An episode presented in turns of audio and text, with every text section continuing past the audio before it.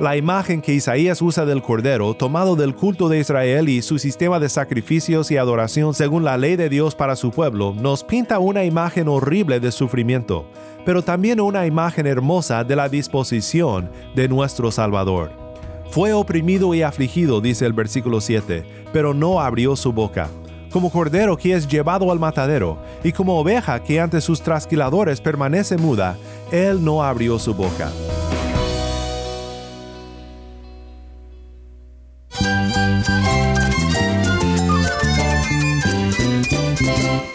Cristo es la esperanza. Cristo es mi Señor y mi Salvador. Cristo ha transformado mi vida. Cristo es la viña. Separado de Él, nada puedes hacer. Cristo es el camino, la verdad y la vida. Jesús es mi todo. El único descanso, la única paz verdadera es con Jesucristo. Estás escuchando a El Faro de Redención, Cristo desde toda la Biblia para toda Cuba y para todo el mundo.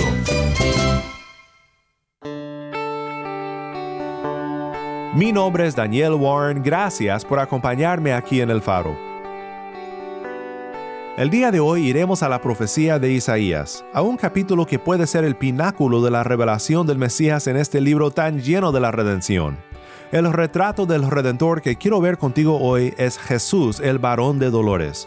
Su dolor y su sufrimiento significan salvación para nosotros y nos sirven también de ejemplo para enfrentar nuestro propio sufrimiento de una manera digna del Evangelio. Si tienes una Biblia, busca Isaías 53 y quédate en sintonía para ver nuevamente a nuestro Cristo.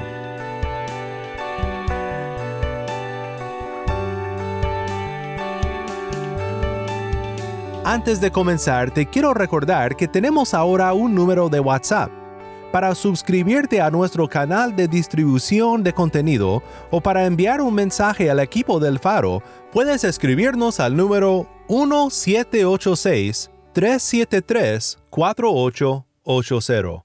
Cuando nos mandes un mensaje, indícanos desde dónde nos escuchas y si nos permites compartir tu mensaje aquí en el Faro. Nuevamente nuestro número es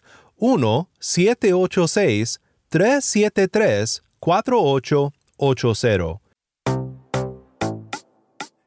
El faro de redención comienza con Lexis. Vuelvo a ti. Vuelvo a ti y sé que no me has dejado. Vuelve a ti mi fe, oh Dios. Creo en ti y es que vagaba sin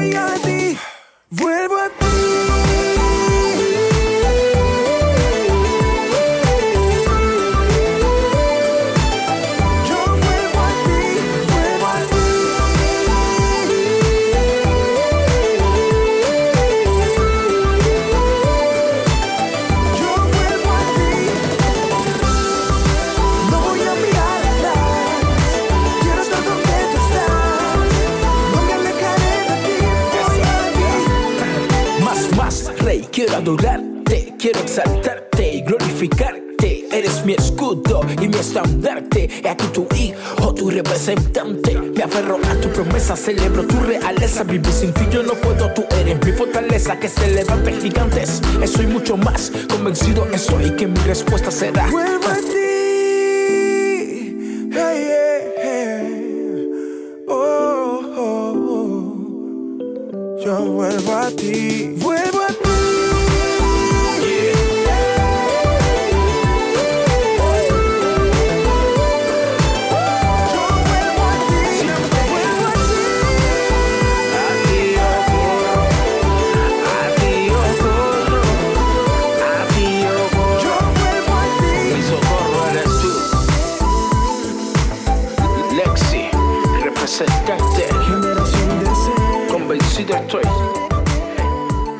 Lexis, con representante y generación de C, vuelvo a ti.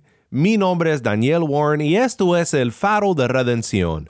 Cristo desde toda la Biblia para toda Cuba y para todo el mundo.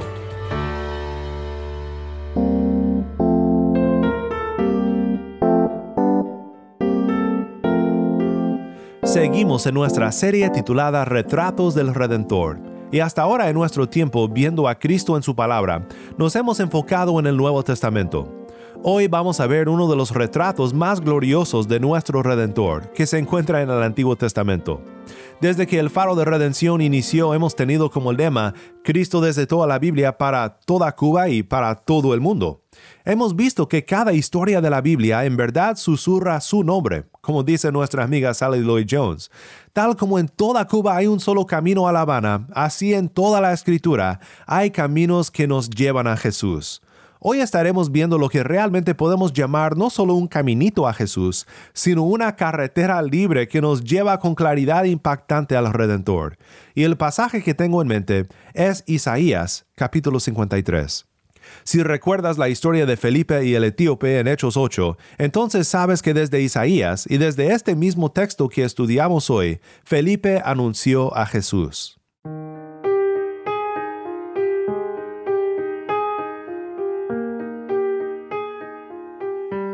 Ángel del Señor le dijo a Felipe, Levántate y ve hacia el sur, al camino que desciende de Jerusalén a Gaza. Este es un camino desierto. Él se levantó y fue y había un eunuco etíope, alto oficial de Candace, reina de los etíopes, el cual estaba encargado de todos sus tesoros, que había venido a Jerusalén para adorar. Regresaba a su país sentado en su carruaje y leía al profeta Isaías. Y el Espíritu dijo a Felipe, Ve y júntate a ese carruaje. Cuando Felipe se acercó corriendo, le oyó leer al profeta Isaías y le preguntó, ¿Entiende usted lo que lee? El eunuco le respondió, ¿Cómo podré, a menos que alguien me guíe? E invitó a Felipe a que subiera y se sentara con él. El pasaje de la escritura que estaba leyendo era este. Como oveja fue llevado al matadero, y como cordero, mudo delante del que lo trasquila, no abre él su boca. En su humillación no se le hizo justicia. ¿Quién contará su generación? Porque su vida es quitada de la tierra. El eunuco le dijo a Felipe, le ruego que me diga, ¿De quién dice esto el profeta? ¿De sí mismo o de algún otro? Entonces Felipe, comenzando con este pasaje de la Escritura, le anunció el Evangelio de Jesús. Gracias, Tai. De nuevo, esto fue Hechos 8, 26 al 35. He dicho antes y lo repito, el libro de Isaías es el monte Everest del Antiguo Testamento, y con justa razón ha sido nombrado el quinto Evangelio. En una de nuestras series pasadas vimos el tema del Cordero de Dios, que se desarrolla a lo largo de la historia de la redención, culminando en Cristo. Un cordero para un hombre, Génesis 22, la historia de Abraham y Isaac. Un cordero para una familia, Éxodo 12, la primera Pascua. Un cordero para una nación, Levítico 18, y el día de expiación. Un cordero para el mundo, Juan 1, donde Juan el Bautista anuncia, He aquí el Cordero de Dios que quita pecado del mundo. Y, por último, un cordero sentado en el trono. Apocalipsis capítulo 7. Pues Isaías 53 forma parte de esta vereda de la teología bíblica que nos lleva a Cristo, la vereda o el camino del Cordero en la Biblia. ¿Qué podemos ver entonces aquí en Isaías 53 y el hermoso retrato del Redentor que Dios pinta a través del profeta? Pues Isaías 53 es un capítulo un poco largo, pero es un capítulo clave en la palabra de Dios que creo que vale la pena escucharlo por completo antes de considerar algunos detalles en ello. ¿Quién ha creído a nuestro mensaje? ¿A quién se ha revelado el brazo del Señor? Creció delante de él como renuevo tierno, como raíz de tierra seca.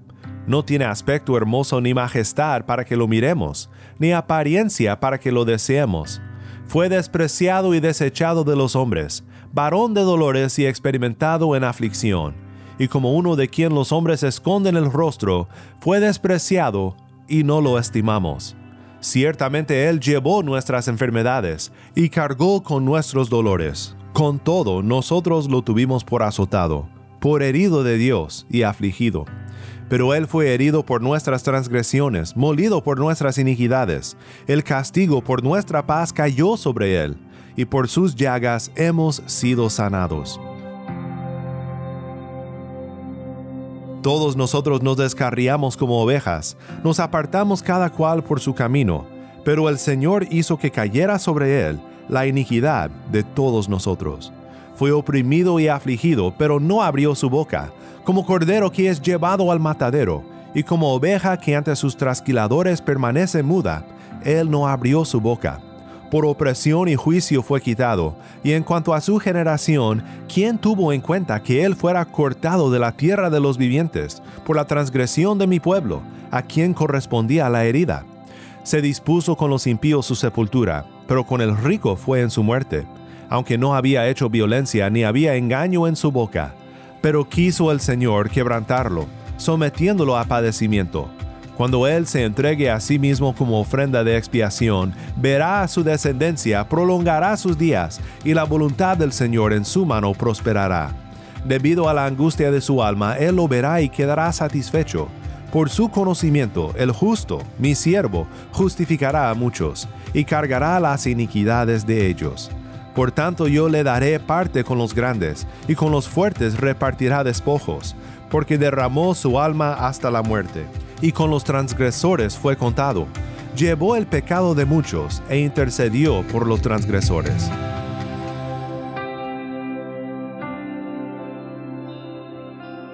Esto fue Isaías 53. Estamos pensando en este retrato del Redentor y aquí lo vemos en Isaías 53 vemos al varón de dolores.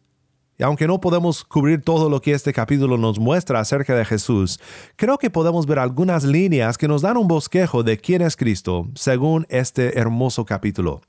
No hay pasaje en la Biblia que describa los sufrimientos de Cristo con más detalle que este texto. Leemos la pasión de Cristo en los Evangelios y aquí lo tenemos descrito de una manera clara, detallada y realmente difícil de leer por lo que dice. Los sufrimientos de Cristo que encontramos aquí son varios. En primer lugar, Cristo sufrió la indiferencia de su pueblo. El pasaje abre describiendo a Cristo como casi incógnito, o por lo menos todo lo opuesto a lo que esperaría el pueblo de un rey o campeón, del Mesías prometido. No era deseable, no llamaba la atención, simplemente era una persona normal según su apariencia, y según la perspectiva humana las personas eran indiferentes a él. Solo imagínate, el creador del universo hecho carne y habitando entre su creación, y nadie lo reconoce. Es una realidad que nos dice mucho sobre nuestra condición como seres humanos caídos y afectados por el pecado. El erudito Ed Young dice, Nuestro juicio es según la apariencia externa y no es justo ni verdadero. Es triste en realidad, el siervo moró en medio de su propio pueblo y tras su forma física el ojo de la fe debió de haber visto su gloria verdadera, pero mirando su apariencia externa, Israel no halló hermosura en él para deleitar el ojo. Young continúa y dice, Este verso no describe la apariencia física de Cristo. En este tema la Biblia calla. Más bien su propósito es mostrar que la apariencia del siervo era tal que el hombre, juzgando desde una perspectiva equivocada, lo estimaría erróneamente. Yo te quiero decir ahora que al contemplar los retratos del Redentor en la palabra esta semana, debemos tener cuidado de no juzgar a Cristo desde la perspectiva humana, sino rogarle que por medio de su Espíritu abra los ojos de nuestros corazones para contemplar a Cristo no con la indiferencia que sufrió en la tierra, sino con la fe que salva. Pues Cristo sufrió la indiferencia de su pueblo y también la violencia de su pueblo. Si bien notaste la lectura de Isaías 53, Isaías 53 es un capítulo lleno de violencia y sufrimiento. Nunca debemos de olvidar que Cristo es varón de dolores, experimentado en aflicción. La imagen que Isaías usa del Cordero, tomado del culto de Israel y su sistema de sacrificios y adoración según la ley de Dios para su pueblo, nos pinta una imagen horrible de sufrimiento, pero también una imagen hermosa de la disposición de nuestro Salvador. Fue oprimido y afligido, dice el versículo 7, pero no abrió su boca. Como cordero que es llevado al matadero, y como oveja que ante sus trasquiladores permanece muda, él no abrió su boca. No abrió su boca. Nuestro impulso humano cuando enfrentamos la violencia, sea merecido como castigo o inmerecido como injusticia, nuestro impulso es defendernos, clamar, oponernos al opresor. Pero Cristo no hizo nada de esto. Es traumatizante para nosotros pensar en Cristo como un cordero callado, que sin resistencia alguna da su vida y cede a la violencia de su pueblo, que por indiferencia ignoraba su mensaje y por indignación buscaba su muerte. Ahora, todo esto Cristo lo hizo en primer lugar por un propósito evangélico, es decir, la gracia de Dios viene hacia nosotros por las heridas de Cristo el Cordero de Dios que fue inmolado en nuestro lugar. Pedro en su primera carta, capítulo 2, dice que esto sirve de ejemplo para nosotros en nuestro sufrimiento y que nos muestra cómo debemos de responder. Pedro dice lo siguiente. Porque para este propósito han sido llamados, pues también Cristo sufrió por ustedes, dejándoles ejemplo para que sigan sus pasos, el cual no cometió pecado, ni engaño alguno se halló en su boca, y quien cuando lo ultrajaban no respondía ultrajando, cuando padecía, no amenazaba, sino que se encomendaba a aquel que juzga con justicia. Tú que me escuchas, ¿puedes encomendarte a aquel que juzga con justicia? Frente a la injusticia y el sufrimiento, ¿puedes callar como Cristo? No siempre lo haremos perfectamente. Cada vez que seas insultado o perseguido, recuerda que Cristo murió calladamente, serenamente, voluntariamente para nuestra redención, y al hacerlo nos llama también a seguir su ejemplo. Cristo sufrió la indiferencia de su pueblo y sufrió la violencia de su pueblo, pero el mayor sufrimiento que Jesús enfrentó fue sufrir la ira de su Padre. Todo el dolor que Cristo sufrió, su humillación al ser olvidado y despreciado por nuestro mundo, y la violencia de ser torturado y colgado sobre la cruz del Calvario, fue nada, absolutamente nada en comparación con lo que sufrió el varón de dolores cuando sufrió la ira de su Padre contra pecadores, derramada sobre su ser inocente en nuestro lugar. Recuerda lo que Isaías dice, ciertamente Él llevó nuestras enfermedades y cargó con nuestros dolores. Con todo nosotros lo tuvimos por azotado, por herido de Dios y afligido, pero Él fue herido por nuestras transgresiones, molido por nuestras iniquidades. El castigo por nuestra paz cayó sobre Él, y por sus llagas hemos sido sanados. Todos nosotros nos descarriamos como ovejas, nos apartamos cada cual por su camino, pero el Señor hizo que cayera sobre Él la iniquidad de todos nosotros. Dice este pasaje que Cristo hizo expiación por nuestros pecados, es decir, que su muerte inocente en el lugar de los pecadores fue el sacrificio final que apaciguó la ira de Dios y nos libró de la pena de nuestros pecados, finalmente y para siempre, si solo tenemos fe en Él. Te quiero preguntar ahora, ¿has puesto tu fe en Cristo?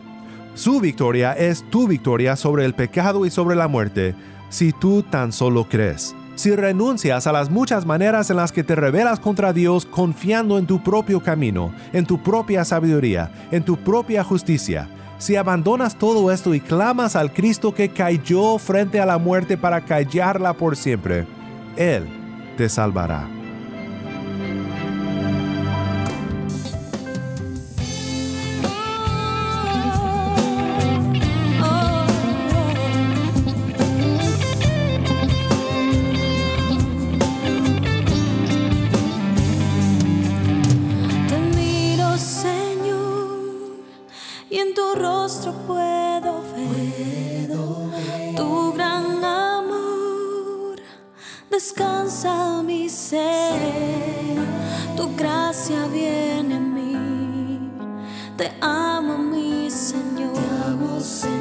adoro, mi Señor.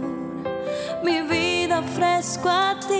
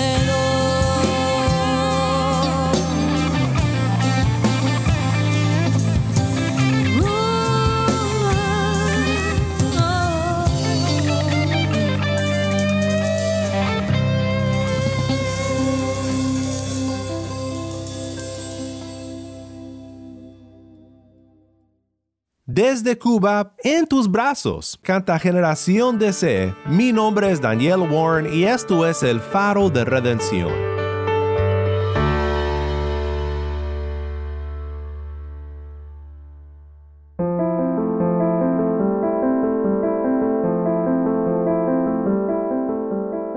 Me hubiera encantado estar en aquel carruaje junto a Etíope cuando Felipe le explicó las escrituras, en este mismo pasaje que estudiamos el día de hoy, y cuando le mostró este hermoso retrato de Cristo. El etíope creyó y fue bautizado y sé que algún día todos los que tenemos fe en Jesús, este varón de dolores que murió por nosotros, veremos y tendremos la oportunidad de platicar con él en la gloria sobre cómo este mensaje cambió su vida por completo. Y es mi anhelo que si tú aún estás indeciso, puedas también decir en aquel día, Isaías 53 fue el pasaje que Dios usó para abrir mis ojos, y mi vida nunca será igual.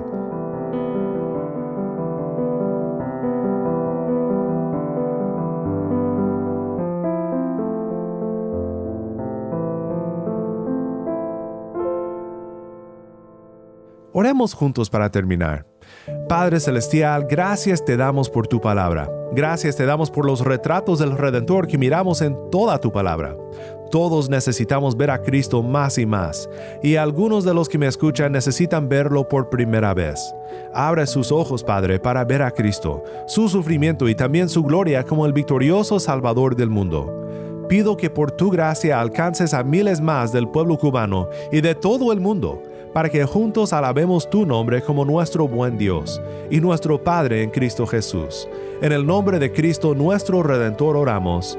Amén.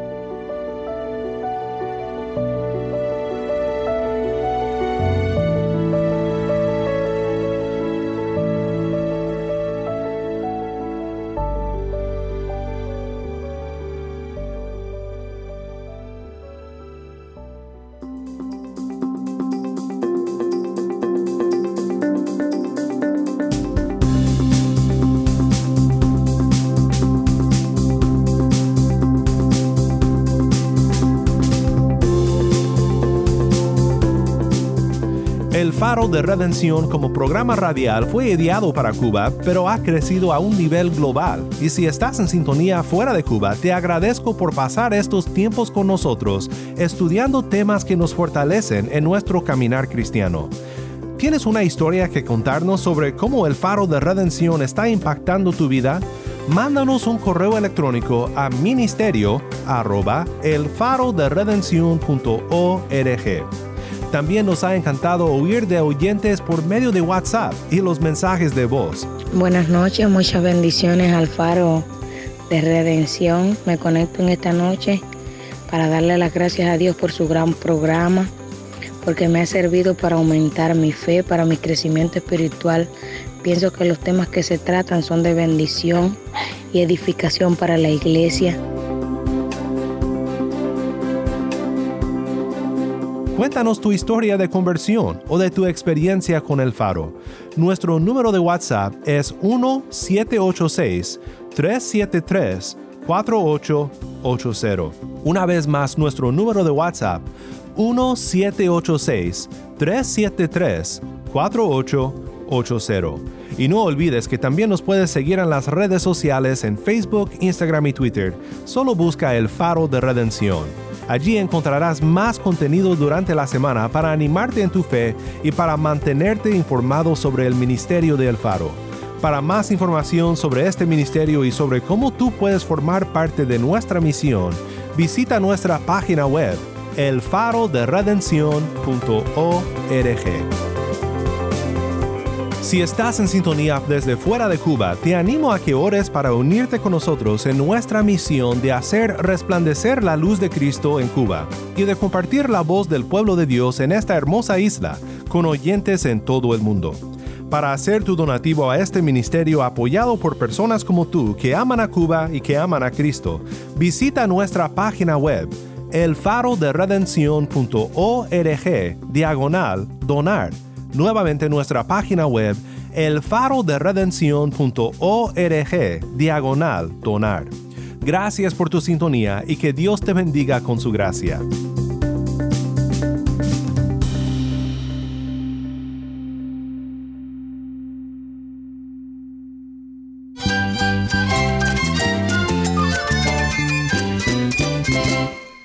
Nombre es Daniel Warren. Te invito a que me acompañes mañana en esta serie Retratos del Redentor, la luz de Cristo desde toda la Biblia para toda Cuba y para todo el mundo, aquí en el Faro de Redención.